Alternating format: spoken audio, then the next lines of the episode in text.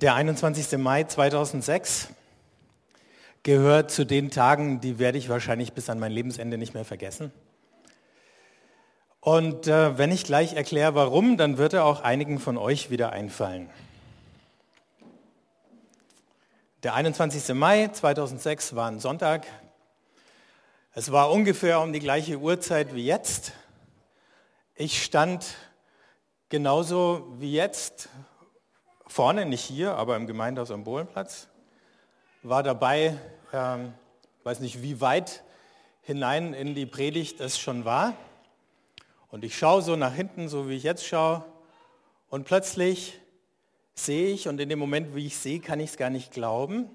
Und in der Erinnerung läuft es immer noch ab wie in Zeitlupe, wie sich ungefähr drei Quadratmeter, vier Quadratmeter Stuck von der Decke lösen und aus sieben, acht, neun Metern runterfallen. In Wirklichkeit fällt das Zeug ja schnell, aber in der Erinnerung fällt es unglaublich langsam. Einfach weil du siehst und denkst, das ist jetzt nicht wahr. Ne?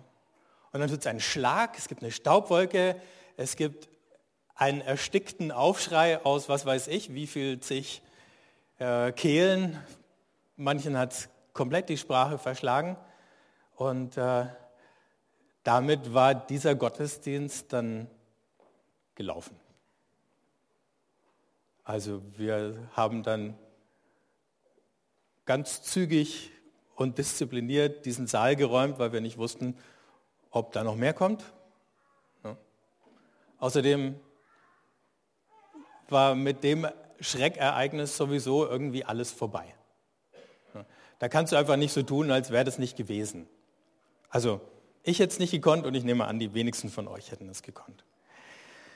So kann es passieren mit Störungen äh, in einem Gottesdienst.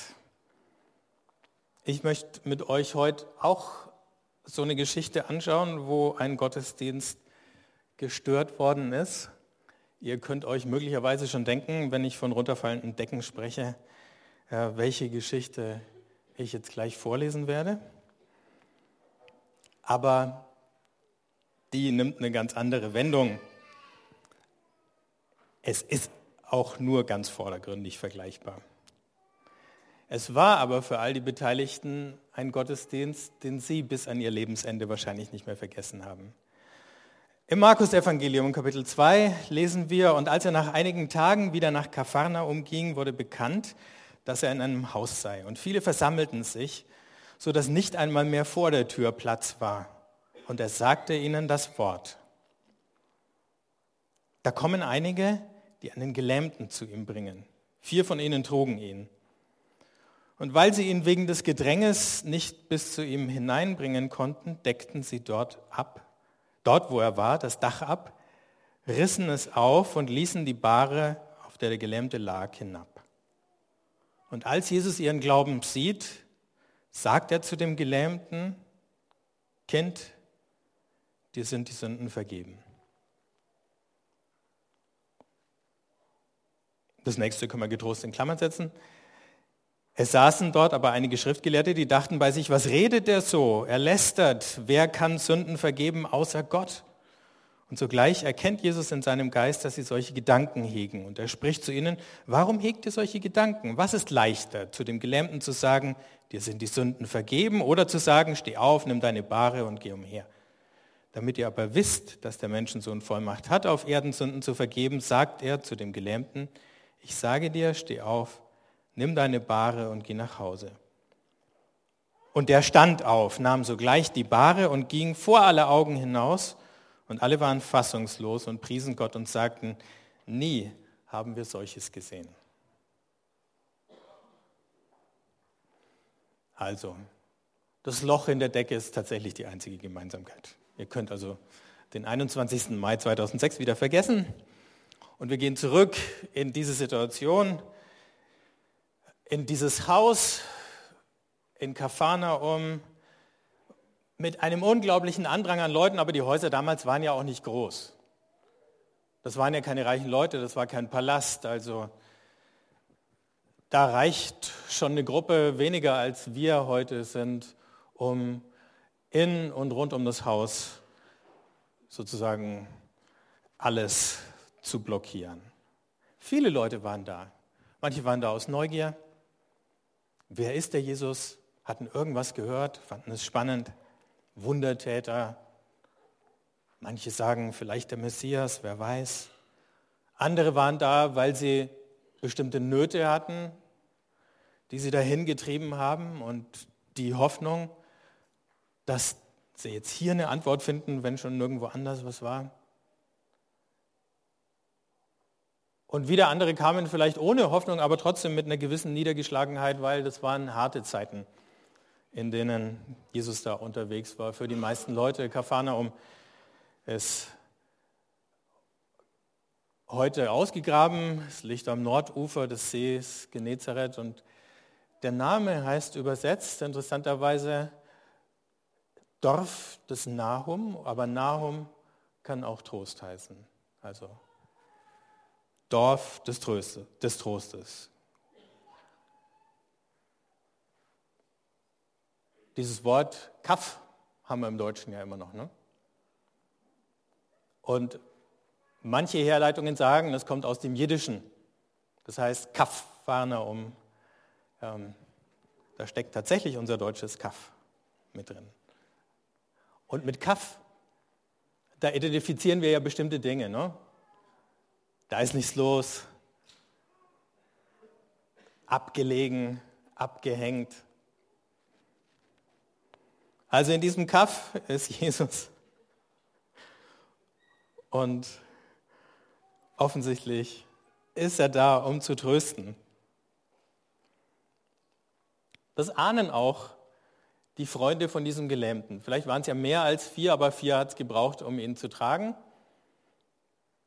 die kommen da mit dieser Bahre oder Pritsche, auf der der liegt. Ähm,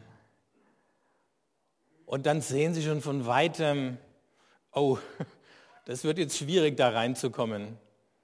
Da kann man jetzt auch nicht Nummern ziehen, wie wenn du hier auf die Stadtverwaltung gehst, weil du irgendwie ein Papier brauchst und irgendwann kommst du dran oder so. Jesus war da drinnen, der kriegt gar nichts mit von dem, was draußen vor sich geht. Wie sollen sie jetzt dahin kommen. Der Zugang ist verstopft, blockiert.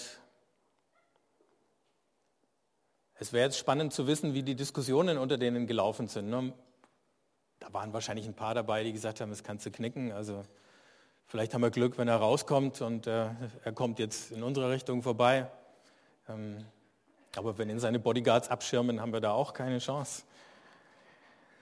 Auf der anderen Seite den Freund, den sie jetzt den ganzen Weg dahergeschleppt haben, zurückzulassen, ist undenkbar. Jeder für sich hätte es vielleicht geschafft, sich noch irgendwie da reinzuzwängen oder wenigstens so nah an die Tür zu kommen, dass man noch ein bisschen hört, was der Jesus jetzt Sensationelles zu sagen hat. Oder ähm,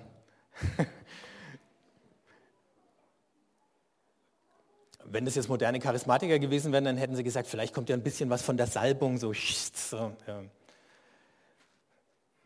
durch die Wand verdunstet oder wie auch immer man sich das vorstellen möchte, wie ein Magnetfeld. Aber keiner versucht, dieses Hindernis oder diesen Ballast, mit dem sie da unterwegs sind, den Kranken zurückzulassen. Sie verstehen ihn eben gar nicht als Ballast. Und dann muss es mindestens einen in der Runde gegeben haben, der gesagt hat, wir schaffen das.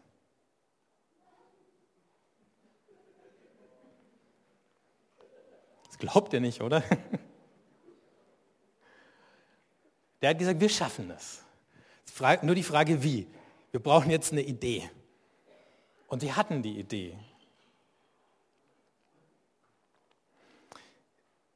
Die Schwierigkeiten mit Gelähmten, Kranken, Verstümmelten, also allen, die, die sozusagen sichtbar erkennbar äh, an, mit dem körperlichen Leiden geschlagen waren, war ja schon die, dass du gar nicht zugelassen warst im Tempel. Wenn ihr euch erinnert, in der Apostelgeschichte gibt es ja diesen Lahmen, der vor der Tempeltür sitzen muss. Warum? Weil in den Tempel darf er ja gar nicht rein. Er muss draußen bleiben. In den Tempel dürfen nur die Gesunden. Du kannst beten, dass Gott dich heilt. Wenn er dich dann geheilt hat, kannst du in den Tempel gehen und dich mit einem Opfer bedanken. Aber als Kranker warst du draußen. Zum Glück gilt diese Regel nicht für Hausgottesdienste. Da gab es eben nur die praktische Schwierigkeit, wie kommen die Leute da rein mit ihrem Kranken im Schlepptau. Da braucht es ein bisschen Mut und ein bisschen Einfallsreichtum und den bringen sie mit.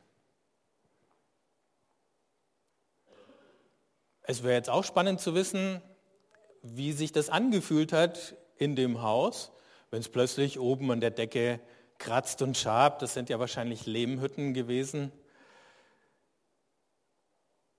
Und es rubbelt immer lauter. Dann fängt plötzlich der Sand an zu rieseln. Dann gibt es ein kleines Loch. Da scheint dann ein bisschen Sonne rein. Plötzlich siehst du ein Gesicht dass er zu dem Loch reinguckt, dann siehst du noch ein paar Hände, die reißen noch ein paar Stücke raus aus dem Loch, das wird immer größer, der Dreck fällt runter, die Leute sagen, sag mal, geht es euch noch gut da oben? Sind es Terroristen, die äh, unsere Versammlung sprengen wollen oder so? Wer ist denn da am Werk? Das Loch wird noch größer.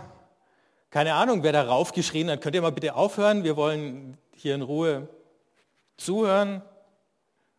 Stört ihr unsere Andacht? Und dann irgendwann kapieren alle, was gelaufen ist, als die Bahre runtergelassen wird mit dem Kranken. Der, der am meisten Grund hätte, sich zu beschweren, weil wahrscheinlich auch sich jetzt kaum noch einer erinnert, was er gerade in seiner Predigt gesagt hat, war Jesus. Und er ist der eine, der völlig unbeeindruckt ist von dieser Störung. Der akzeptiert die Störung, wie sie ist und dann geht er auf den Kranken zu. Und das allererste, was er dann macht, ist, der spricht ihm Vergebung zu. Jetzt, da müssen wir mal kurz drüber nachdenken, weil wir ja aus anderen Stellen in den Evangelien wissen, dass Jesus eben nicht einer von denen war, äh, der den Kranken gesagt hat, du bist krank, weil du diese oder jene Sünde begangen hast und das ist die Strafe dafür. Warum spricht jetzt Jesus dem Kranken die Vergebung zu? Weil die Botschaft vom Reich Gottes, die Jesus verkündet hat. Und die hat er mit Sicherheit in der einen oder anderen Variation in diesem Haus auch gepredigt.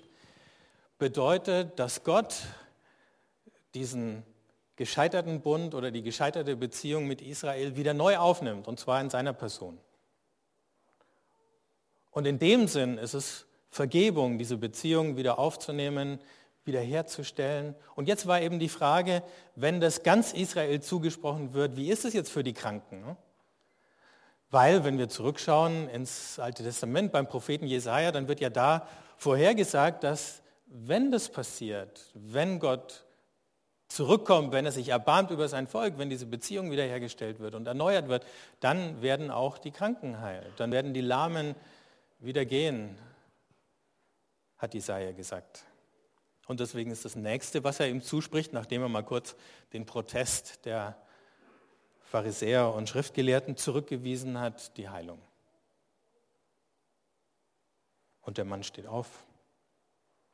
Und die sichtbare Heilung zeigt das, was das Wort der Vergebung schon vorweggenommen hat. Du bist ein vollwertiges Mitglied dieses Gottesvolkes, dieser Gottesgemeinschaft. Nicht eins zweiter oder dritter Klasse und schon gar keiner, der draußen ist, weil er krank ist oder behindert.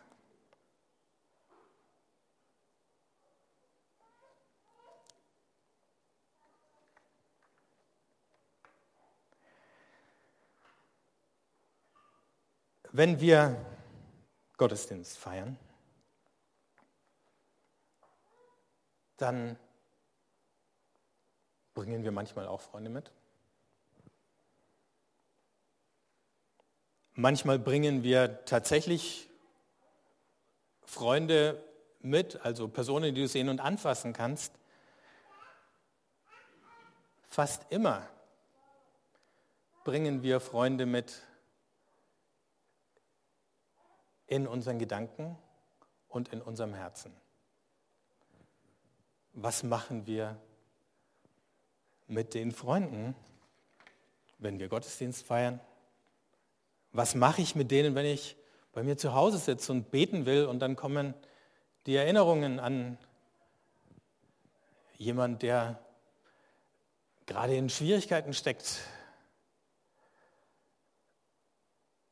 Jemand, der trauert, der einen Verlust erlitten hat, jemand, ähm, der krank ist.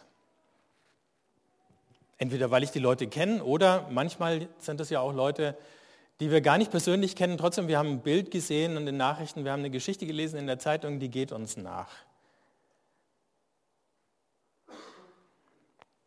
Und manchmal, ich weiß nicht, wie es euch geht, habe ich schon probiert, die Freunde dann draußen zu lassen, weil ich gedacht habe, das stört den Gottesdienst, das stört mein Gebet.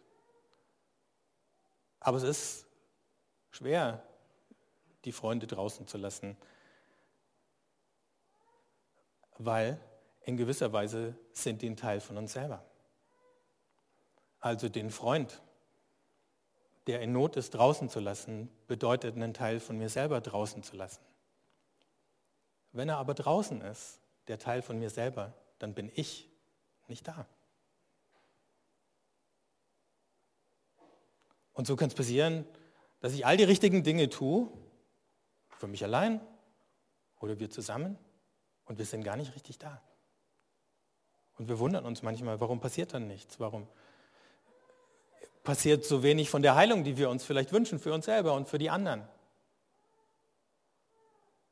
Weil die Freunde draußen bleiben, weil wir gar nicht verstehen, dass Jesus der Letzte ist, den es stört, wenn sie mitkommen.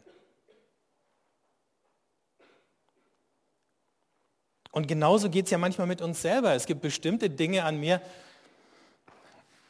da wünschte ich, die wären anders. Ich sage jetzt nicht welche. Ihr wünscht wahrscheinlich andere Dinge an mir anders als ich, aber ihr dürft auch alles wünschen. Ich darf alles wünschen. Es gibt Dinge an mir, da wünschte ich, die wären anders. Dinge, die ich gesagt oder getan habe.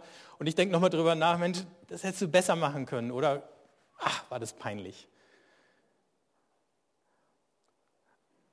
Und wenn ich dann zu Gott komme, ist die Frage, muss das draußen bleiben? Oder bringe ich es mit?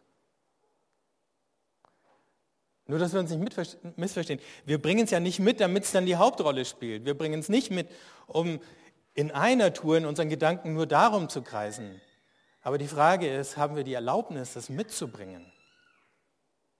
Und darf es dann da sein?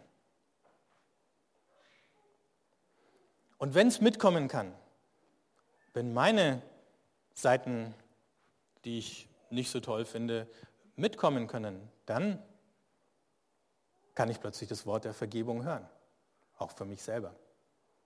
Dann kann sowas wie Heilung anfangen, sogar für uns, aber eben auch für die, die in der einen oder anderen Art zu uns gehören.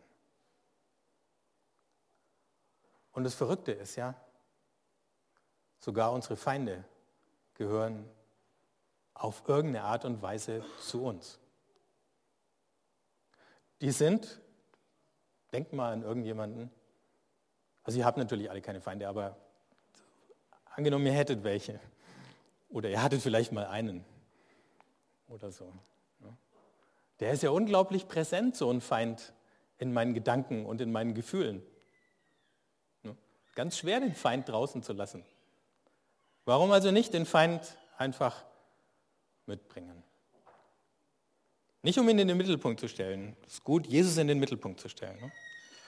In Liedern, indem wir das Abendmahl feiern oder die Taufe, indem wir auf das Wort Gottes hören. Aber dann ist echte Gemeinschaft möglich, wenn all das, was zu mir gehört, die Freunde, die Feinde, das Schöne und das nicht so Schöne mitkommen können.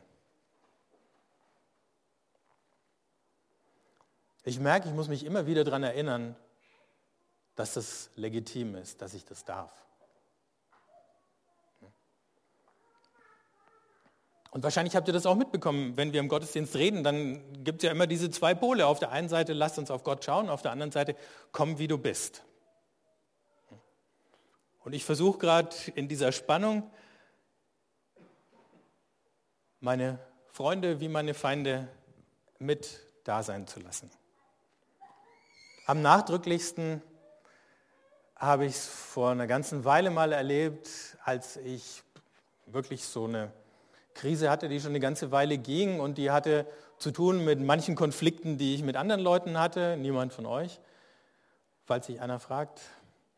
Und dann äh, manchen Konflikten, die ich in mir selber austragen musste. Aber alles zusammen war einfach fast ein bisschen viel.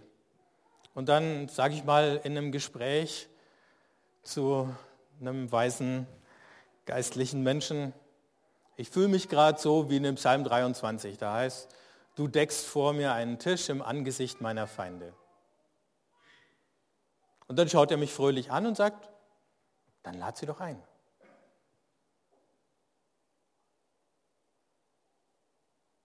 Boah, habe ich gedacht, ja, genau so geht's. Also habe ich mir noch ein bisschen Zeit genommen und habe an die Feinde gedacht, die Angst vor dieser oder jener Geschichte, der ungelöste Konflikt mit dieser oder jener Person und habe sie alle eingeladen und gesagt, Angst, hier ist ein Platz für dich. Feind, hier ist ein Platz für dich. Wir sitzen jetzt zusammen am Tisch des Herrn. Und das Interessante ist, in dem Moment, wo ich das gemacht habe, habe ich festgestellt, ich bin nicht meine Angst. Das kann ja passieren, dass Angst oder eben ein Konflikt einen so auffrisst, dass du denkst, ich bin die Angst oder der Groll oder die Verzweiflung oder so. Aber ich bin nicht meine Angst. Die Angst ist da, aber ich bin viel mehr als meine Angst auch vor Gott. Zweifel sind da, aber ich bin nicht nur meine Zweifel. Ratlosigkeit ist da, aber ich bin nicht nur meine Ratlosigkeit.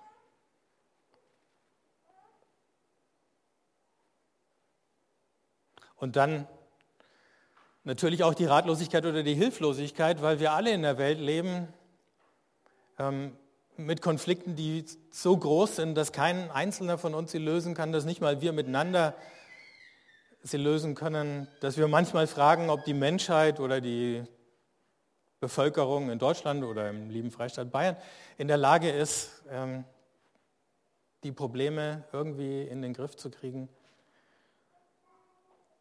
Ob es sich überhaupt lohnt, sich einzusetzen oder ob es vergebene Liebesmühe ist oder so.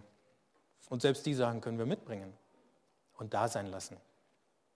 Und ab und zu können wir wieder hinschauen und sagen, bist du immer noch da? Ja.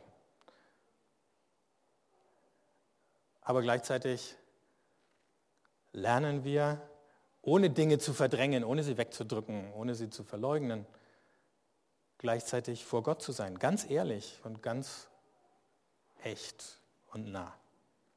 Und ich glaube, dann kann uns Gott in einer Art und Weise nahe sein, die wir auf eine andere Art eben nicht erleben würden wenn wir versuchen würden, ohne all den Kram zu kommen. Deswegen möchte ich euch einladen, einfach einen Moment die Augen zuzumachen, jetzt am Ende nochmal an diese vier Männer zu denken,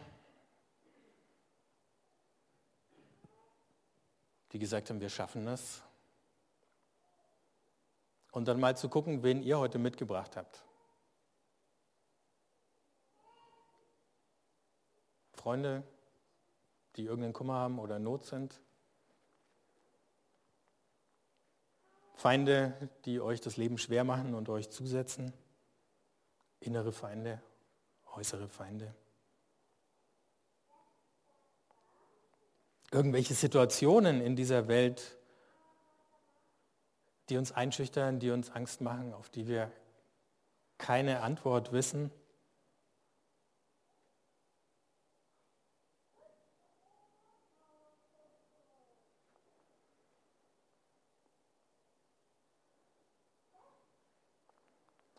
Dann gebt ihnen einen Platz und sagt zu Jesus, schau mal, wen ich mitgebracht habe.